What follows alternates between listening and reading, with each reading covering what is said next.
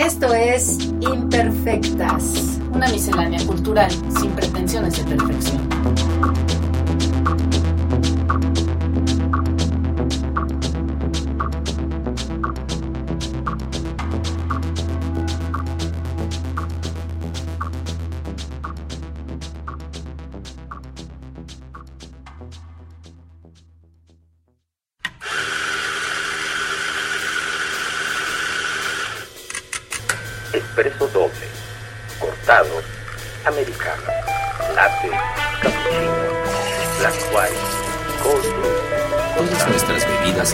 Están preparadas en el tiempo exacto, con la dosis perfecta, el molido justo y el beneficio agregado del cariño para lograr el efecto buen tono. Buen tono café. Todo está bien. Avenida Universidad 1887, local 5, Oxtopulco, Coyoacán. Búscanos en Facebook, Twitter e Instagram como arroba buen tono café. Ven por un café a buen tono. Café cantante. Pues estamos aquí en Imperfectas en un episodio que además va a cerrar temporada y con broche de oro y de manteles largos, porque tenemos una amplia invitación que incluso incluye una visita transcontinental que es Susana San José Aullet, mana, qué increíble, y que me va a acompañar a entrevistar a un grupo admirable de mujeres que son las reinas chulas. Están aquí Ana Francis, Cecilia, Nora, Marisol la agarraron en el SAT. Entonces, pues ella dice, Aquí hablamos mal de ella. dijo que en algún momento iba a hacer lo posible para venir, pero bueno, pues por lo pronto, pedo. exactamente. A ver si la dejan salir, ojalá la encierren, ojalá la encierren a ella, no la dejen salir. Oye, no te pases, Marisol. Esperemos que sí. Exacto, aquí esperemos hablamos mal sí. de ella. Imagínate, yo tomando un avión y con todo para llegar a grabar. No, pinche Marisol. Ahorita llega. ¿Qué pedo? Pero bueno, muchas gracias por haber aceptado en estos momentos en donde sabemos que además pues están regresando al vicio, que han, ahora sí que una vez más, renovado y recreado como tantas otras veces a raíz de la pandemia, han hecho muchas cosas en streaming, en Zoom, he visto varias de sus piezas, voy a ver la que sigue, que ya va a repetirse, ¿no? Porque la vez pasada no, no pude. Y si no, aquí te contamos todo. Pero pues, ¿cómo están en general? ¿Todo bien? Pues para hacer pandemia, parece que no tan mal, de alguna manera. Bueno, dices bien, nosotras pensamos que las cabareteras somos como las cucarachas. Cuando se acaba el mundo, se van a, o sea, van a sobrevivir las cucarachas y las cabareteras. Quién sabe quién, seguramente les daremos shows a las cucarachas para engañarlas y entonces sobrevivir todavía un día más. Pero sí, sin duda, el cabaret es también una herramienta de vida que nos ha dado la capacidad de adaptarnos muy fácilmente. Lo venimos haciendo desde hace muchos años, desde cosas, ahora sí que ahorita se las cuento porque ya es chiste, pero nos ha pasado muchas veces que vamos rumbo a una función que nos contrataron y que es así de, oigan, sí les conté que era pastorela. Entonces tenemos que adaptar el show en chinga y en el, y ahí en el taxi, ¿no? Pues le vamos adaptando, ¿no? Entonces, bueno, es una herramienta, mira, claramente nos estábamos preparando para el fin del mundo, no, claramente nos estábamos preparando para un momento de dificultad como este, entonces, pues ante la dificultad, inmediatamente, Y aquí seguimos paradas. inmediatamente nos salió la vena sobreviviente y empezamos a hacer espectáculos por Zoom y tal, fuimos de las primeras y bolas, y aquí estamos. Me encanta.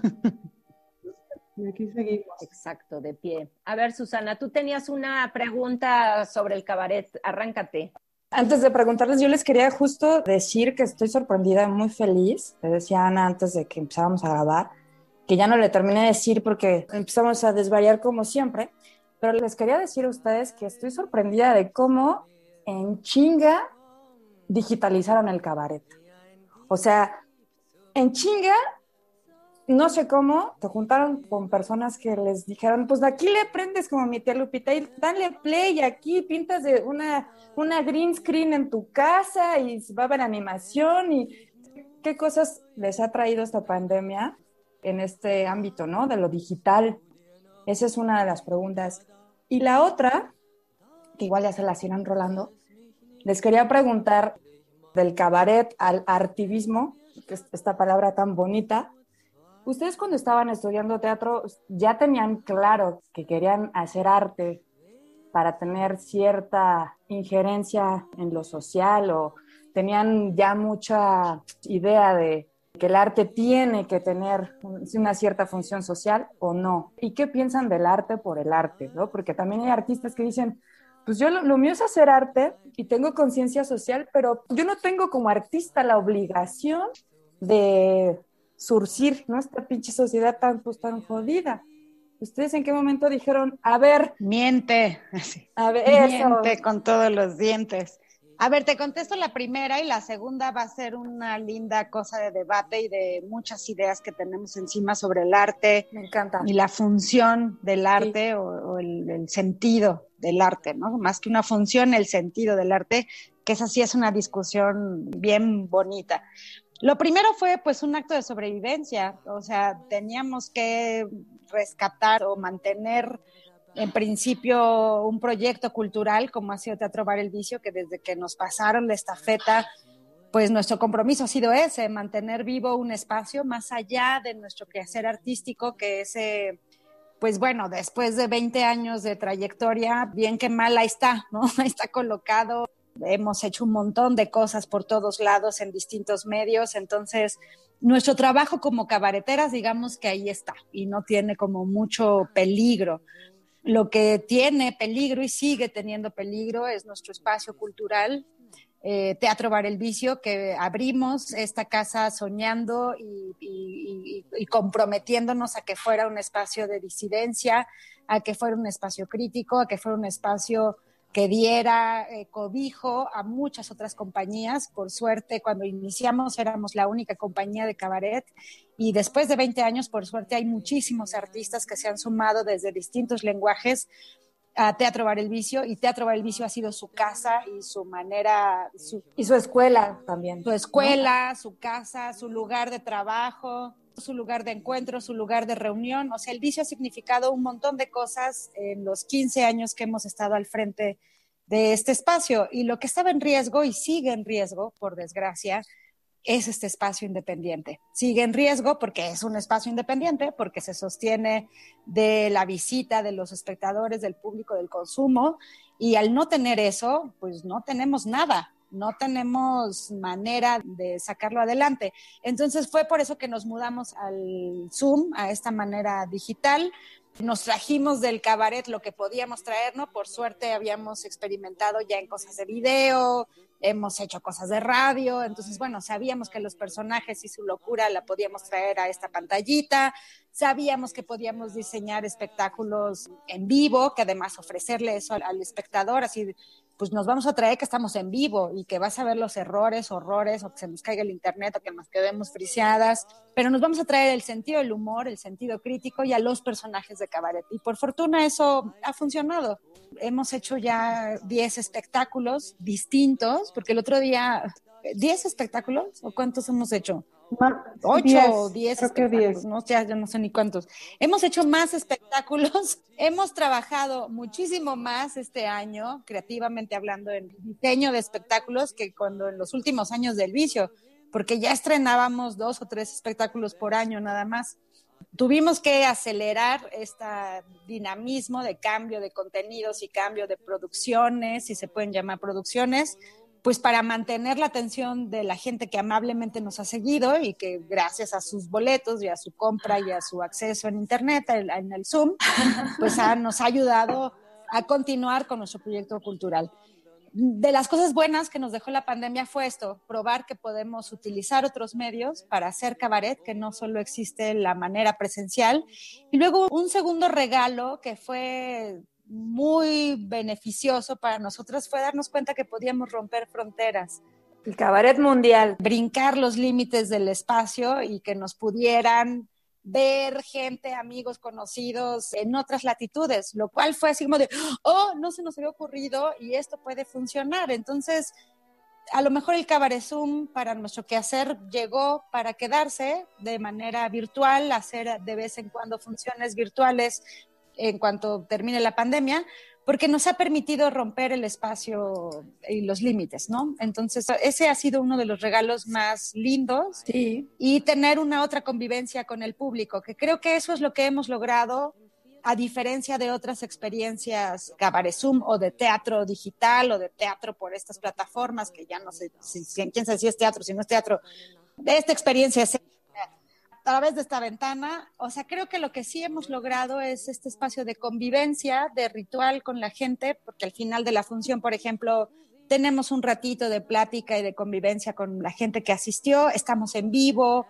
en fin, ha habido cosas que están chidas, que han sido lindas y afortunadas, y otras que pues que no tanto, ¿no? Porque pues, no es lo mismo actuar frente a una cámara, no es lo mismo no estar con ellas en el camerino echando chisme, que era lo más divertido. O sea, yo solo iba a dar función por el chisme en el camerino, por ejemplo, ¿no? Claro, porque te enteras de la vida sexual, por ejemplo, de Nora, que es muy exótica, güey, los detalles, las fotos. Y entonces así por Zoom, pues es difícil porque nunca sabes, mira, ahorita, por ejemplo, que, te están grabando, no sabes a dónde va a ir a parar la grabación. En cambio, Nora llegaba con sus fotos pornográficas, nos las mostraba así, de cerca, y nos contaba sus aventuras específicas. Exacto. Todo, todo. Los detalles. Los desnudos, los desnudos no artísticos que hacíamos en el camerino, porque en el camerino Porque luego no se ve bien, como no sabe. Los tuyos sí, sí, los tuyos sí. Incluso la orgía. Era muy interesante. Y Ceci también, ¿no? Todos los chismes que nos traía de la política, de las comidas a las que luego las invita. Uf, no. Artísticos. Fueron muy artísticos. Yo todos los que hice fueron eh, artísticos. Sí, sí, sí. Eso fue cuando ya tomé el taller el de- en, la, en la escuelita esta, que estaba el vicio, pero bueno, les quería preguntar también, bueno, lo que ya les decía, ¿no? Del cabaret al artivismo. ¿En qué momento dicen, no, ni madres, yo si voy a hacer arte va a ser para toda la vida? O sea, siempre que haga algo va a tener una carga política. O sea, en ningún momento lo dudaron o cuando estaban en la escuela sí fantaseaban de, bueno, pues yo también quiero hacer obras pues, conceptuales o tratar este tema de, esta forma o de esta manera o también me quiero dirigir a estos públicos de esta otra forma, no sé. Bueno, yo creo que fue un proceso. Yo creo que desde la escuela que estuvimos haciendo cabaret, pues nos empezamos a dar cuenta de la importancia de la cuestión política y del activismo, sobre todo pues con Tito a través del activismo de la comunidad LGBTT, que te metas TT. Y entonces, pues creo que, creo que va por ahí, pues, al principio y después, pues ya en, en un contexto mucho más hacia el feminismo, que fuimos como, ¿no? Después ya trabajando con Jesús y aprendiendo más. Y entonces, bueno, pues ya como que tomó otro, otro camino, además de la diversidad y del feminista. Y yo creo que esos dos serían nuestros troncos comunes de, hacia el activismo, ¿no? Principalmente con el feminismo y con la diversidad. Y pues es interesante la pregunta que haces, Susana, porque pues sí, ¿no? La cuestión de dónde está el arte y la política y el activismo, pues, ¿no? Entonces, pues todo acto que haces es político. Entonces, este, tiene que ver con eso. Entonces, por más que el artista diga, no, pues yo con eso no, pues lo que está haciendo es un hecho político. Digo, al pintar un cuadro o al escribir un libro o al cualquier acto es político. Entonces, pues no puedes estar ajeno a eso. O si dices que estás ajeno, pues ya estás diciendo algo, ¿no? Político. Exacto. Un poquito ampliando sobre este asunto, porque la pregunta desata y molesta, Susi. ¿Por qué te molesta? Por eso me gusta hacer preguntas así. Por eso quería justo escuchar, para No, escuchar no molesta esas para nada. porque No es molesta para cosa. nada, interpela, que es muy bonito. Hay una cosa que yo hago con mis criaturas, que mm, cuando les doy de comer cosas nuevas de pronto, siempre les digo, a lo mejor este sabor no te va a gustar ahorita porque el paladar va creciendo, igual que la estatura va creciendo, igual que muchas cosas, y hay sabores que van siendo gustos adquiridos, o más bien prácticamente todo en la vida es un gusto adquirido, porque somos eso, somos cultura. Y entonces, ya cuando mis hijos de esa manera pues prueban las cosas ya sabiendo que pueden no gustarles, pero que a lo mejor algún día les gusta. Y entonces así me dicen, no, esto todavía no me gusta. De esa misma forma, las personas cuando vamos creciendo, pues se nos va expandiendo la manera de comprender y de entender. Y eso es de las cosas más bonitas de la edad, aprovechando que hace rato hablábamos de que ya somos señoras. y que luego nadie te enseña, porque en términos de la comprensión de lo humano no hay declive, al contrario, pues, ¿no? Hasta el último minuto de tu vida, algo nuevo comprendes que no había manera de comprenderlo hasta que llegas a esa edad. Eso es increíble. Y eso es increíble. Entonces, pues de la misma manera fuimos comprendiendo, pues, ¿no? Al principio supongo que cuando estudiábamos actuación comprendíamos que lo teníamos que hacer quién sabe por qué, porque era una manera de expresar quién sabe qué, porque era una manera de buscar sabe qué. Y luego la vida hizo que nos fuéramos encontrando caminos posibles y pasamos por varios caminos, es decir, claro que pasamos por el casting en Televisa a los 20 años, todas pasamos por ahí, pues, ¿no? Y afortunadamente no nos aceptaron o afortunadamente no volvimos. Las dos, afortunadamente las dos.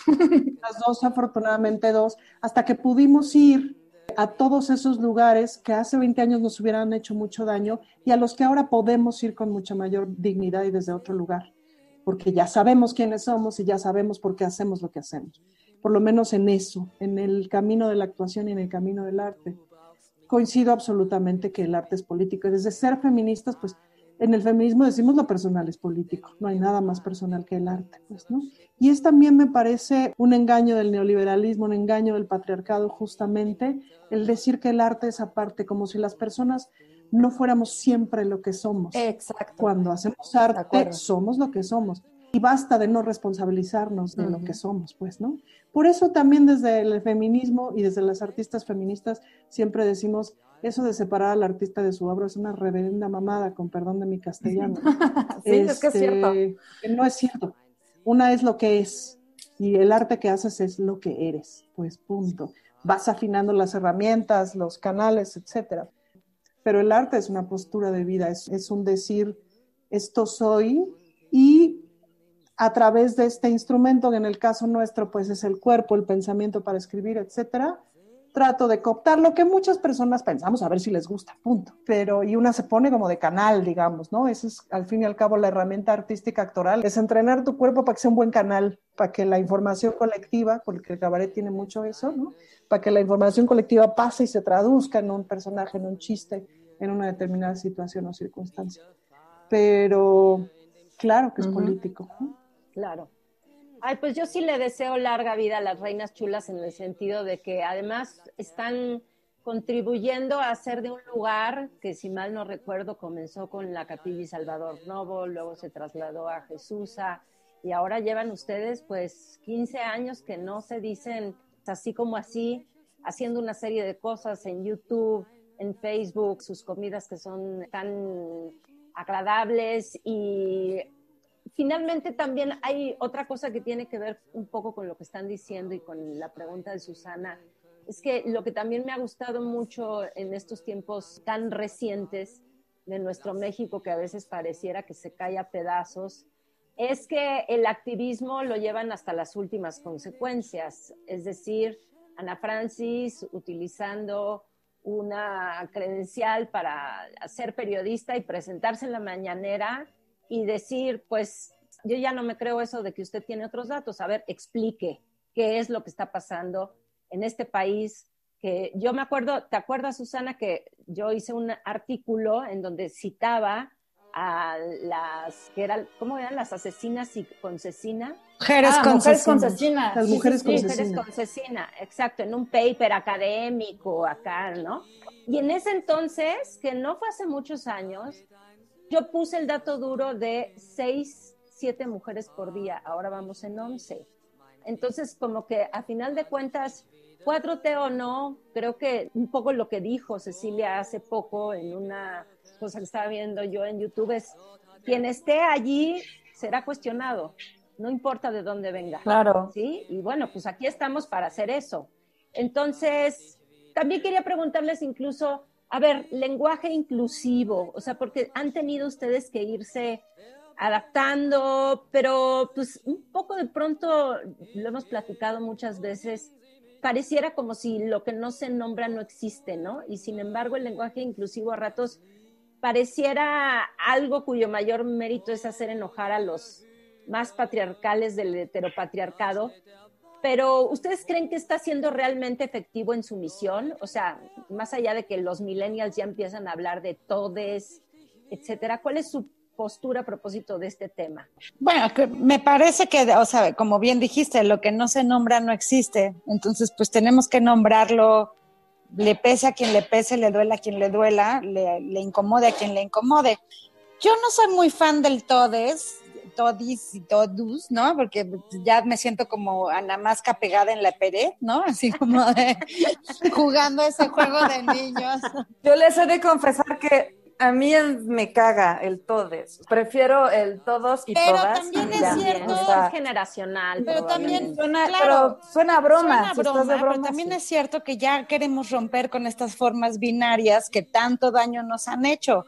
Entonces, pues ni modes, hay que empezar a hablar con el todes, ¿no? Porque, o sea, no, todo puede ser. Es que yo no sé, no me cuesta, me no cuesta todo un puede huevo. ser binario en esta existencia. Te digo que a mí me parece como de broma y como jugando a la ronda de la mosca, pero pues todo cambia, ya lo dijo la poeta, no cambia, todo Claro. cambia. Entonces, bueno, si lo que podemos aportar, Ay, canta, si tía. lo que podemos aportar en es cámbialo, superficial, cambia todo en este mundo.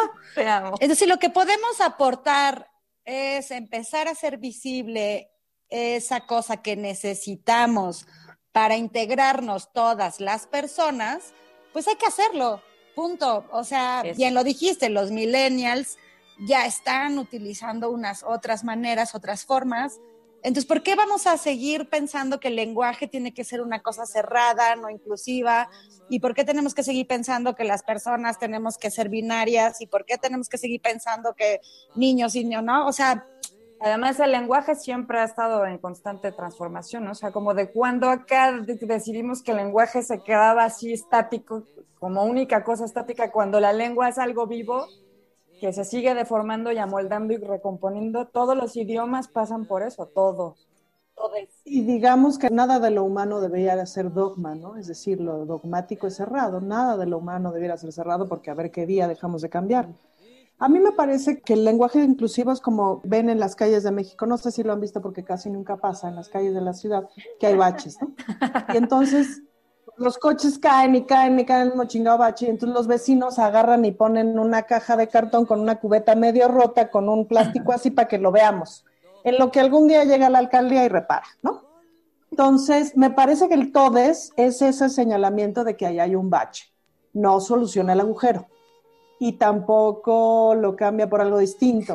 No es un de ese vuelta para allá, no, es una Sí, sí, sí. chingadera ahí puesta para que no te rompas la llanta, avisando que ahí hay un bache. Entonces, hay baches en el lenguaje porque hay una ausencia en el mundo de nosotras, ¿no?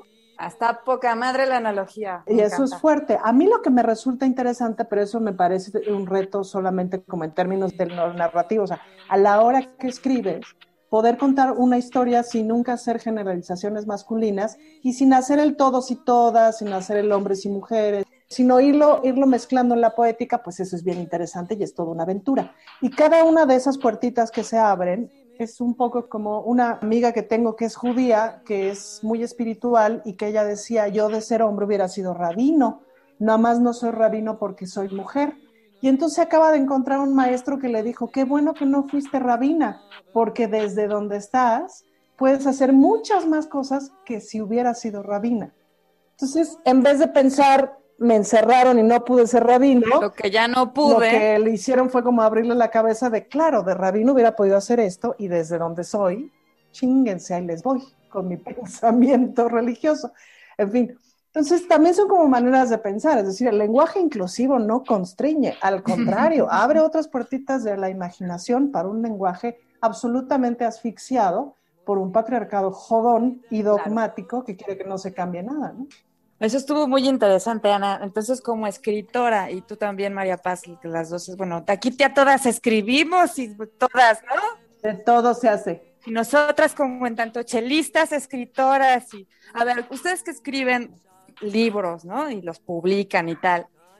Entonces van a decir todes, o van a poner todos y todas. Eso que dijiste tú, Ana, de ir tejiendo e ir incluyendo, es lo que yo trato de ahora hacer mientras hablo, ¿no? aunque me escriba, ¿no? Claro. Pero también se trata de buscar la amplitud del lenguaje. O sea, el lenguaje tiene muchísimas palabras que se nos han quedado ahí enterradas. Y si no, pues habrá que inventarlas. Y me encanta eso que, dices de entretejer, la inclusión, que sea un entretejido.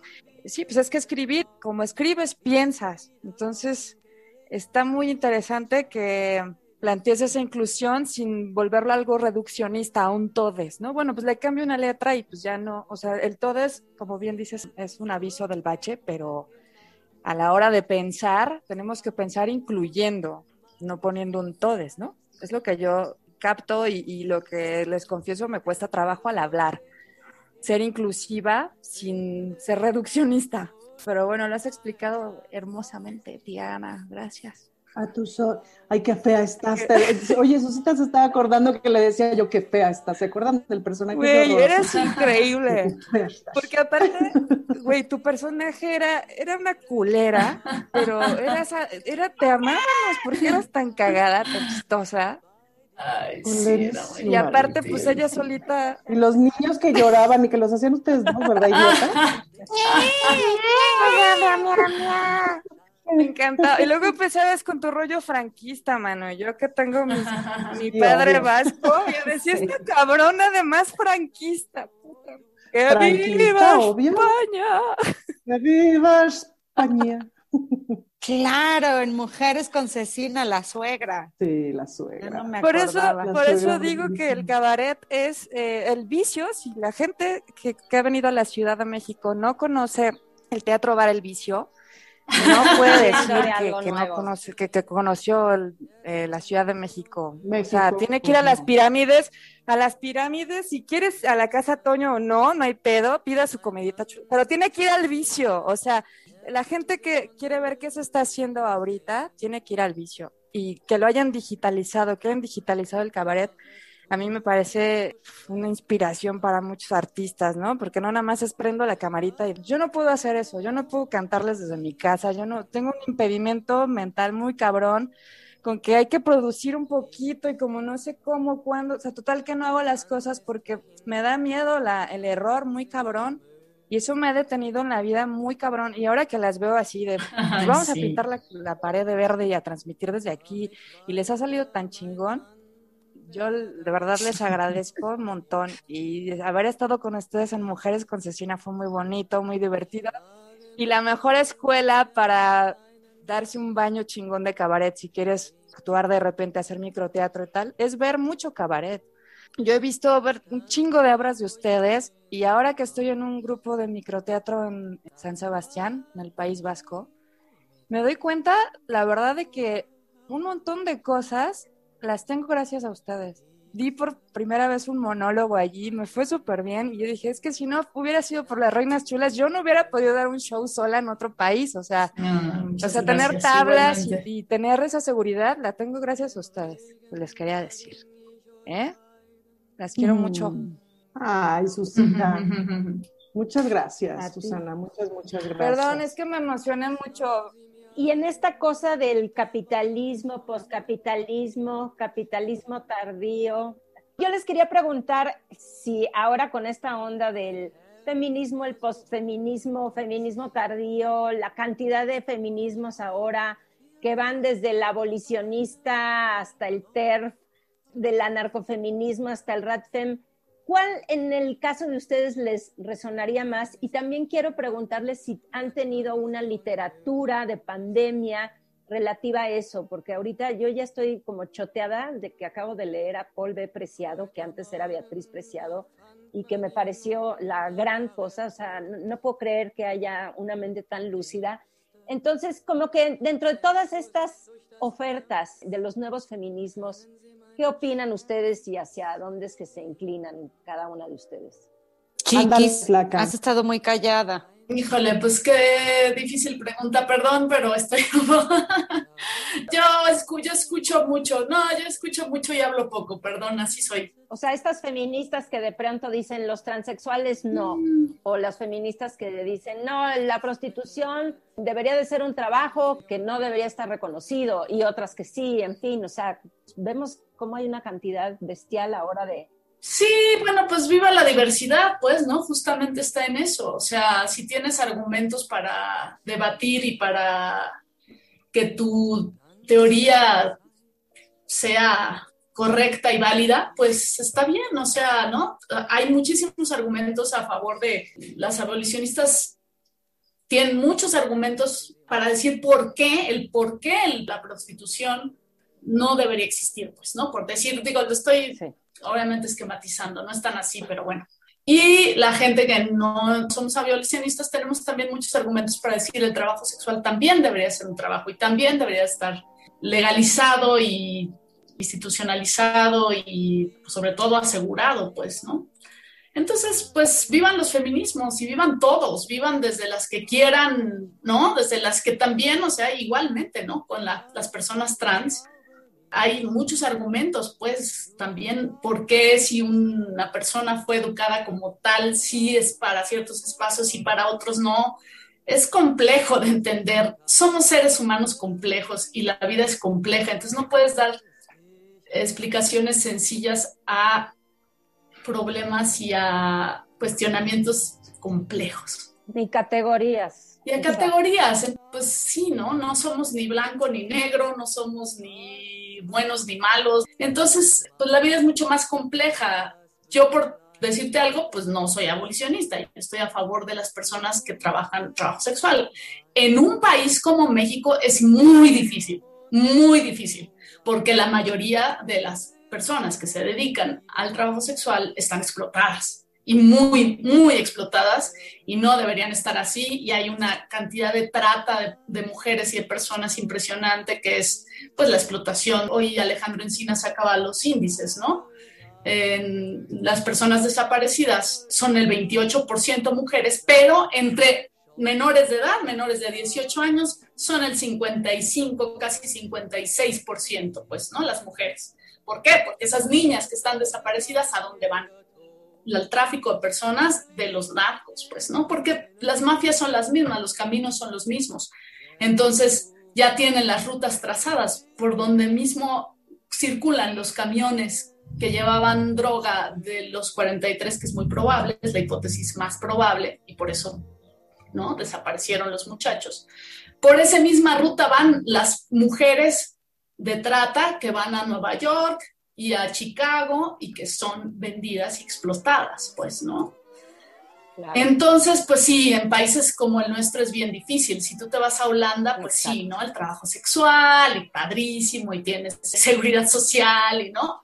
El contexto es otro. Entonces hay que estudiar nuestros contextos para saber por qué se dicen ciertas cosas. O sea, no, no podemos hablar como si nosotros fuéramos Noruega, porque pues, no lo somos pues nada, pues eso, ¿no? Vivan los feminismos, vivan todos los feminismos, vivan los feminismos que quieren tirar y romper paredes y quemar todas las instituciones quemables, porque tendríamos que salir todas a quemarlas. Y vivan los feminismos que dicen, no, espérense, y no, y las, no las trans. Moderados. no, este, no sé qué. Y pues sí, también feminismos como acotados también por moderados por sus circunstancias, porque también no es lo mismo Marta Lamas, que una chamaca de, 18 años que está empezando, pues, ¿no? Sus contextos son otros, vivieron otras cosas, entonces los contextos son importantes. Hay que entender a las personas y entender las ideas estudiando los contextos, porque no puedes entender las ideas si no estudias el contexto completo, si no ves la película completa. Hay una cosa que me parece a mí muy interesante de muchos de los feminismos que vemos, es justamente como el señalamiento a donde no se señala, ¿no? Dice Cecilia, pues las rutas, las mismas rutas que van a Chicago, que van a Nueva York, etcétera, que llevan droga, pues también llevan personas, etcétera, etcétera. Pero de lo único de lo que no se habla es de todas esas personas consumidoras que están en Chicago y que están en Nueva York, que son las que con su dinero de compra sostienen lo que nosotros ponemos con las muertas. Y de eso no se habla. Estados Unidos consume el 40% de las drogas del mundo. Sí, y que aparte no te dicen cómo pasan la frontera, o sea, pareciera como que cruzan la frontera y se reparten, se reparten solas, las drogas, y el dinero solito se acomoda, sabe dónde, y no lo vemos convertido en grandes rascacielos por todo Estados Unidos. Y no lo vemos convertido en una de las economías más grandes del mundo, sostenida por el dinero ilegal que es en realidad lo que está pasando, el dinero de las armas, de las drogas, de la trata de personas. Y claro, aquí trabajando de su backyard, aquí trabajando de su patio trasero. Los feminismos que señalan eso son muy interesantes, los feminismos antisistémicos. Hay un señalamiento que me hizo la otra vez una feminista que respeto mucho, que me decía, una cosa es estar en contra de la violencia hacia las mujeres, que básicamente cualquier mujer del mundo podría estar de acuerdo con ese tema. Por eso todas de pronto nos ponemos el pañuelo morado, porque pues sí, ninguna, no, creo que haya, o sea, yo creo que ni Margarita Zavala estaría de acuerdo con que las mujeres nos merecemos que nos den un chingadazo, pues no. Pero de ahí a la lucha feminista hay una gran distancia, porque el feminismo lo que busca es cambiar al mundo.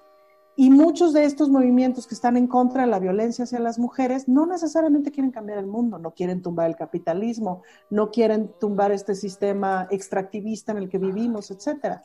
Quieren conservarlo con una cierta paridad, con una cierta igualdad, que haya la posibilidad de que las mujeres lleguen a puestos de poder en empresas, en gobiernos, etcétera, pero no quieren cambiar el gobierno necesariamente, ¿me explico? Y ahí hay una diferencia importante. Por eso Paul B. Preciado es como tan fuerte, por eso Rita Segato, que yo en estos momentos ando muy latinoamericana. Ay, Rita Laura Segato, cómo no. Y muy anticolonial, muy anticolonialismo europeo y muy anticolonialismo del norte. Entonces, pues leo mucho más del sur. Rita Segato sí es como de las últimas que ando leyendo mucho y me interesa mucho su pensamiento. Hay mucho conocimiento en, en América Latina, las defensoras de la tierra centroamericanas, toda esa banda, híjole, esta comprensión que tienen sobre el cuerpo como territorio, el territorio como cuerpo, esta no diferencia, porque no pueden hacer diferencia entre el propio cuerpo y el propio territorio, porque nunca ha sido separado, como si viene separados del pensamiento colonial, del, del pensamiento urbano que es el nuestro. A mí eso me vuela la cabeza, pues me parece súper interesante. La misma Yasnaya, ¿no? Y todo lo que está haciendo con activismos indigenistas, sí. en fin, sí yo quiero confesar, nada, que yo me negué rotundamente a ser feminista, pero con estas no se puede. ya me arrastraron. Te daba miedo me ser obligaron, me obligan. No, yo me negaba. Yo decía, a ver, yo chida con mis privilegios, a mí nadie me cuestione nada, a mí déjenme ser feliz, pero con estas no hay modo. No hay modo, no hay modo de no pensar. chingadazos, a chingadazos. No, no dejan de fregar. Pero realmente, ¿por qué te negabas? ¿Lo veías como hay que azotadas o realmente si decías, puta, yo para qué me sacrifico y voy a perder aquí mi... O sea, si tengo privilegios los voy a usar, o sea, ¿cuál era tu forma ahí de... No, es, es, es broma, o sea, me refiero a que yo nunca me he metido así de tan intelectualmente como se han metido mis compañeras. Ah. Y que siempre me toca ahí el colazo, ¿no? Así de como en las coleadas, pues que me toca y que me llevan ahí arrastrando. Nada, pues de pronto me di cuenta que mi estilo de vida, mi forma de ser, mi camino, mi manera de pensar tenía que ver y había una corriente que lo cobijaba y ya, ¿no? Ya estoy pegada a estas así de, a ver, ¿y entonces qué dijo quién? ¿Cómo, ¿Cómo, se llamaba? ¿Qué? Ah, ahorita, ahorita tomé unos apuntes, luego te los paso. me los pasas, mi amor, me Estoy, los pasas. Voy, voy a sacar una fotocopia y hacer pipí. Oigan, y también este momento de pandemia, bueno, lo digo a título personal, pero también he visto transformaciones incluso de discursos, etcétera. Esta pausa para muchos ha sido claramente dura y dramática, y para quienes nos ha dado la oportunidad de replantearnos pues una serie de posturas hacia muchas cosas, desde recursos, ecología, activismos, indudablemente. No es menor que el Black Lives Matter haya surgido justo en un contexto tan intenso, pero también incluso espiritual, o sea, porque he visto a Ana Francis estos soliloquios que se echa a propósito de ¿Qué les ha traído en ese sentido la pandemia y con qué, digamos, se han quedado a raíz de eso? O sea, un antes y un después, o ha sido quizás una etapa en la que hubiera pasado lo que hubiera pasado, pues la hubieran sorteado de una o de otra forma. Bueno, eso claramente, ¿no? Pero, ¿qué les ha traído esto? Híjole.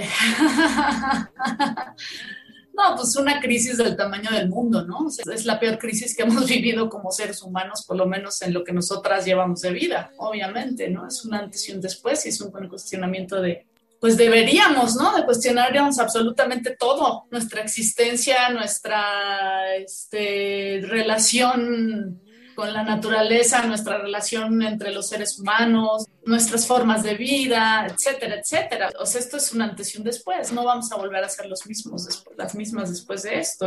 Pues, ¿qué nos ha traído? Pues un chorro de cosas. Crisis, pues mucha crisis, mucho cuestionamiento, mucha hacia dónde vamos, qué es lo que queremos conservar, qué es lo que no, qué es lo importante, qué es lo importante ahora realmente, pues, ¿qué te importa, no? De la vida mucho miedo, mucho miedo al contacto humano, ¿no? Esto va a ser bien fuerte, cómo vamos a regresar al contacto humano y que nuestro trabajo además es un trabajo de contacto humano, tanto en el escenario como hacia el público. Pues sí, es un, es un intercambio energético todo el tiempo, es un fluir de, energía y, la presencial es el rito por excelencia, el teatro, ¿no? Entonces, no poder hacerlo en vivo o cómo vamos a regresar a hacerlo en vivo, pues es muy complejo, es muy difícil, hay mucho miedo. Yo tengo mucho miedo, pues, ¿no? Yo tengo mucho miedo, yo estoy en crisis y no sé, no sé qué, pues no sé para dónde vamos. Pero también sé que es lo importante, entonces, pues también en ese sentido estoy tranquila con eso. Ok. Nora, Ana Francis, no sé si quieran agregar algo. Yo estoy increíble, no tengo un solo problema. No, bueno, a ver, híjole. De los 20 que me cayeron así muy importantes es que somos vínculo, pues, ¿no? Es decir, somos lo que la medida de nuestras relaciones con las otras personas, ya sea con las que vivamos, si es que vivimos con alguien, o con las que nos relacionemos, pues. Y entonces como que ese descubrimiento del vínculo que es básicamente lo que hay entre tú y yo, no eres tú ni soy yo, sino lo que hay entre tú y yo. Y eso ha tomado una importancia fuertísima y cambia un montón de cosas, ¿no? Cambia desde esta cosa horrorosa del amor romántico de yo te pertenezco, pues no, yo le pertenezco a este vínculo y cuando este vínculo se quite, pues pues ya no le pertenezco a este vínculo. Pero ese sentido de pertenencia de los vínculos me ha parecido muy importante y en ese sentido, pues todo lo demás sobra. Si no tienes vínculos, no tienes nada. Y eso me ha parecido súper importante. Por supuesto que crisis y al principio de la pandemia me dieron unos meses de insomnio horrorosos, que sí tuve que acceder a la melatonina doble, porque no había manera, me dio una enfermedad en la piel, también de la angustia, de la chingada angustia. Me entró una cosa así como de, güey, yo ya estaba relativamente cómoda en el mundo, es decir, yo estaba con la onda de, pues yo sigo mi carrera para allá, güey, y ámonos recio y no, voy por donde quiero ir y todo bien y estoy buscando cambios, pero pues no, no tienen por qué ser tan recios, en fin. Y riájale la pandemia y esta cosa al principio de, no, bueno, pero esto no puede durar tanto, chinga su madre, no. Ah, está cabrón. Entonces, no necesariamente me siento fuera de la crisis, ni mucho menos. Me siento bastante en paz, no necesariamente dejé de tener insomnio, a veces tengo insomnio todavía.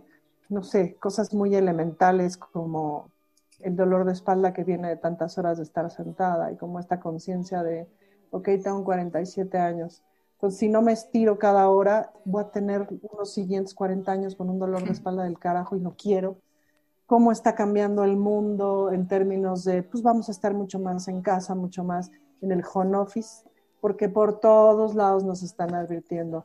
Este es el primero, que yo diría más bien el segundo, porque la influenza fue una advertencia, una advertencia muy amable que la dejamos pasar, de vienen muchos virus, viene mucho cambio mundial y pues la conciencia absoluta de lo mal que funciona el mundo, de lo desigual que es el mundo, y de cómo nomás por estar aquí sentaditas cada una en su casa y habiendo comido y teniendo techo, resulta que perteneces al 10% de la humanidad y eso está de la chingada.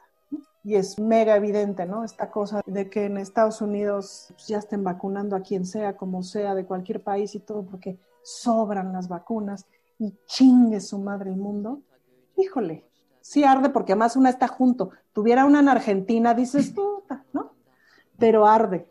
Eso pues, ¿no? Eso es como tan evidente la gran desigualdad y como hace rato leí en Twitter algo que ponía alguien, no me acuerdo ni quién era que decía, si podemos optar por tener un mundo menos desigual, por tener un mundo más compartido, no sé qué, hagámoslo, pero ya no, porque no puede ser. Y eso, la gran conciencia de que los maestros y las personas que cuidan a otras personas, pues son lo más importante de la escala de producción, quienes producen alimentos, quienes cuidan personas, y entre esos que cuidan personas incluyo a los maestros, porque me queda claro que la mitad de su chamba es soportar escuincles. Y eso, pues, ¿no? Y de lo poco que importa al mundo en general, ¿no? Ningún lugar del mundo tiene solucionado el chingado tema de las escuelas, del triple trabajo de las mujeres, de, ¿no? Sí, como todo mundo hace, como que hace para sentirse menos pendejo, ¿no? Menos imbécil y hacemos como que hacemos, pero no hacemos. A ver, ¿qué cosas hago que contribuyen a que este mundo esté jodido? Por lo menos voy a dejar de hacer dos de las 88 que hago diario que joden el planeta, que joden otras mujeres, que me joden a mí. Entonces, como que sí estaría chido, pues hacer esa lista igual en cada quien en secreto y pasar a la acción, porque ya, o sea, la reflexión se ha vuelto también un producto comercial, ¿no? Todos los productos que te venden con una etiqueta de este yogur ayudó a salvar un delfín, con esas, no mames, güey, pero viene empacado en plástico y sellos, los pinches sellos se venden en Europa o sea, tú puedes sacar una las crema. patentes, man. Las patentes, o sea. Economía. El ISO 9000 de tanta Estamos mamada, muy ¿no? ignorantes, dos, estamos bien cegados porque no nos queremos sentir tan pendejos y no queremos dejar de estar cómodos, pero sí, tenemos que darnos cuenta de esta pinche comodidad nos va a traer la muerte que es más incómoda que la chingada, ¿no? Exacto. Sí, sí, sí. Exactamente. Y en el plan de México, ya que vemos y que no hay otra escapatoria que si no nos articulamos, esto va a seguir y nos van a chingar. Ustedes como activistas, cabareteras, gente chida y chingona, ¿qué podrían decir? Ahora sí que pues también teniendo hijos, ¿no? Yo tengo hijos y una de las cosas que más me angustia es, puta, ¿qué mundo les vamos a estar heredando?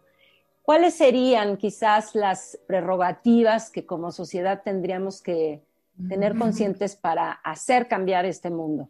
Con todo y lo duro que es. Yo sé que se dice fácil y la teoría es muy buena, pero pues a la hora de la hora. Pues eso, seguir pensando en los otros. O sea, otra vez, el mundo neoliberal nos empuja al individualismo, nos empuja a pensar en la supervivencia solo ya del más fuerte, del más chingón, del más poderoso, del que tenga más dinero, del que tenga más acceso. Pues no, lo único que nos va a salvar es tejer redes de confianza, de comunidad, de trabajo, de apoyo, de cuidado, de amor, de, educación. Si no nos obligamos al trabajo comunitario y al trabajo visualizando a los otros, no va a haber nada que hacer, o sea, de veras vamos a acabar encerrados en una habitación. Ojo, que es distinto, o sea, con el asunto de la pandemia y la distancia y tal, pero es mirar a los otros y el trabajo en colectivo. O sea, esto que dice Ana, el barrendero, el de los maestros, los que producen, pues es empezar a reconocer a esos otros y trabajar para ellos, ¿no? Y, y apoyarles y estar allí. Qué bonito. Pues porque el, el primer mundo, el primer mundo resulta un gran fraude. El primer mundo no es ni más civilizado, ni Exacto. más educado, ni mejor, ni más leal con el resto del mundo. Al contrario. La idea del primer mundo, la idea de la- del progreso, la idea de la modernidad, de la civilización, está sostenida en el otro 90% que le chinga. No, pues Susana, algo que quieras preguntar, añadir. no puedo agregar, agregar nada. De momento no. Es que se queda uno yendo para adentro y no lo veo mal, ¿eh? Si el camino es para adentro, o sea, hacer uno lo que pueda, pero realmente con la conciencia de qué estoy haciendo, de las cosas que hago, qué puedo dejar de hacer para joder un poquito menos. Porque Si no, de pronto todo se vuelve como un pinche eslogan y no, no hacemos mucho. O sea, tenemos que monitorearnos todo el tiempo, ¿no? Sí. A ver, ¿qué voy a hacer hoy? ¿Qué hábito voy a seguir cuidando para no joder tanto al planeta, a otras personas? O sea, no, no tengo mucho que agregar. Estoy pensativa. En un anterior podcast había un chavo que incluso, qué chistoso, ahora acabo de hacer el... Ustedes estuvieron en el Teatro Helénico como parte del programa de un seminario que tenía que ver con, ya no me acuerdo exactamente cómo se llamaba, LGBTI, etcétera, y ahí vi a Pablo Domínguez, y Pablo Domínguez, que lo invité al podcast, decía, no recuerdo el nombre de esta teórica española, pero que debíamos de cambiar la noción de ciudadanos a la de cuidadanos, ¿no? O sea, tenemos que aprender a replantear y a cuidarnos entre todos, porque claramente, y lo que ustedes acaban de decir, el cuidado al otro, no importa si es mi bisabuelita de 90 o si es alguien con COVID, nos hemos dado cuenta que esas son las personas que más valor tienen en esta estructura que se está simbrando, ¿no? Entonces, ¿cómo vamos a generar eso y de qué manera? Si la tercera vía, si el comunismo, pues se vio que también sacó lo peor de nosotros, el neoliberalismo, ni qué decir, pues sí, hay que hacer una especie de clavado al interior para ver de qué manera trazamos de nuevo, pues, mapas geográficos, emocionales, económicos, culturales, sociales, políticos. Cambiar la política de la muerte por la política del cuidado. ¿no? Vivimos en la política de la muerte. ¿no? Totalmente, en un narcoestado que ya no sabes quién es el narco y quién es el Estado, ¿no? Evidentemente, y ojalá y hay- vengan tiempos mejores. Muchísimas gracias, reinas chulas. No, muchas gracias, por gracias sus a ustedes. tiempos. Ay, quedan miles de preguntas en el tintero, pero pues ojalá y no sea la única, esta sea la primera. Yo incluso iba a pedirles como una recomendación de pandemia, pero más bien voy a decir, y lo vamos a poner en las redes del podcast, que toda la información que ustedes al rato nos manden, o Oli, que contribuye con ustedes, que tienen que ver a las reinas chulas, ya que están abriendo ahora en el vicio, pero también, si no se puede, si están lejos, porque pues el podcast ha ido teniendo una personalidad y nos escucha gente de Europa, gente de Sudamérica, pues que busquen la manera de encontrar a las reinas chulas, se la van a pasar bomba. Es un plan que tengo yo con mi mamá, que también está en situación vulnerable, nos echamos nuestras copichuelas, pongo la computadora y Y a pelar cacahuates y... no, Está bueno, el papel de baño y española de Ana Fran Fish, nos le echamos dos veces, dos veces seguidas. Entonces, pues, Oigan, pues sí, además tenemos Cabaret a la Carta. ah, también. Ese es un otro proyecto, además del que hacemos en vivo los sábados a las nueve y media con Fernanda Tapia, Sepa la Bola, que estamos en vivo. Tenemos Cabaret a la Carta y estamos subiendo espectáculos para que la Ah. gente los vea a la hora que quiera, donde quiera, con quien quiera. Te haga Y, ciclos, pues, te puedes hacer un ciclo de... pues, ahí cooperamos y ya hacemos no- el nos ciclo armamos chulo. nuestro chulip, nos hicimos nuestro chulix. Entonces ya tenemos también como 10 shows ahí a la venta, además los boletos están súper accesibles y se acepta su donativo, digamos que es un boleto mínimo y, y a partir de ahí pueden donar para la supervivencia del proyecto cultural de Teatro Bar El Vicio. Ojo, esto es muy importante. Eso es para Teatro Bar El Vicio, ni siquiera es para nosotras. Y toda la gente que trabaja ahí. El proyecto cultural, ¿sabes? O sea, ya no te cuento los Sí. que trabajan ahí. Hay que pagar el teléfono, la renta y la luz. Es un dineral. En Sí. fin, no estamos aquí para eso, pero...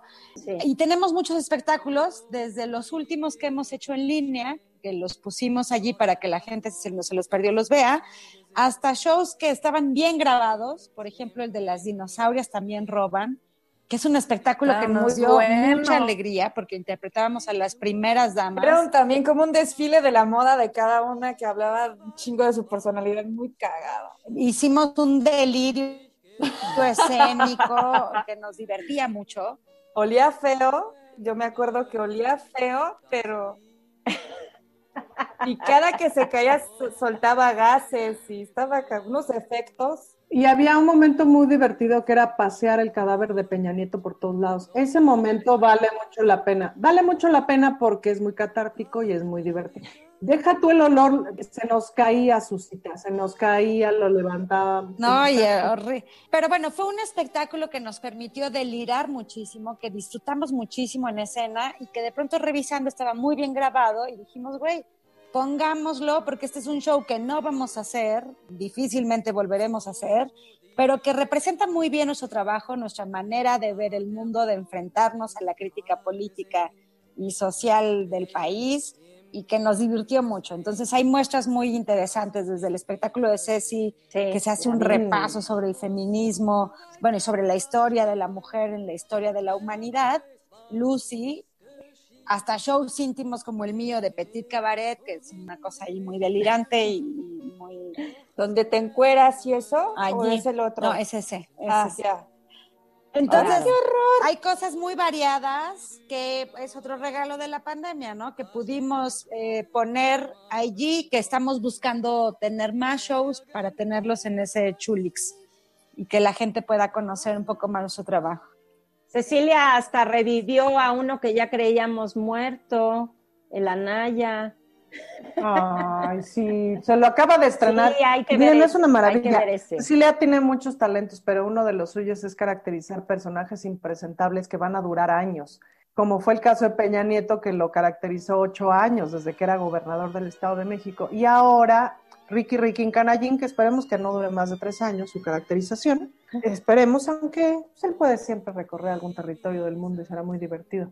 Porque pues vale la pena y lo hace increíble, ¿no? Cecilia es como estupenda para esas caracterizaciones políticas. Claro, pues Susana tenía ahí un proyecto de stand-up, ¿te acuerdas? Teníamos un lugar que era el Café Avellaneda, que es chiquitito, y a poco no, cada vez que estábamos ahí haciendo nuestras reuniones de trabajo, llegaba gente y nos decía, oigan, perdón, pero si necesitan video, aquí les paso mi tarjeta. O, oigan, está muy bueno lo que, me pueden avisar, les puedo dejar mis datos para... Y nunca lo estrenamos, mana. Eso pasó de verdad, dice una. Ah, que la canción. Ahora ya, porque ahora ya estoy viviendo al lado de otro microvicio, al que ya irán cuando me vayan a visitar para que les den unos talleres a estos de allá, que no están tan avanzados como acá pues por unas mamadas que me pasaron en Nueva York y regresé y le dije, güey, siempre que salgo sola de viaje, me pasan cosas que de veras de debraye porque siempre piensan que eres mula, o sea, ¿por qué viajas sola? Es una chica sola, güey, cruzando, ¿para qué quieres cruzar Estados Unidos? A ver, a tu hermana, ¿a qué vas? Y que te paran en todos lados, entonces que además si estás chamaca y vas nerviosa y le te pasa todo, güey, ¿no? Entonces sí, ahora que ya soy señora, creo que ya podría enfrentar esta presión. Y ahora que ve a las reinas chulas, pues ya, ya agarré fuerzas. Muchísimas gracias. Y pues pondremos sus redes en el podcast, tanto los personales, ya yo me encargo de averiguarlos para que toda la gente vaya al vicio. Bueno, gracias. Pues muchas gracias. ¿Eh? Larga vida. Chao. A las reinas chulas. Gracias. Gracias a ustedes. Gracias.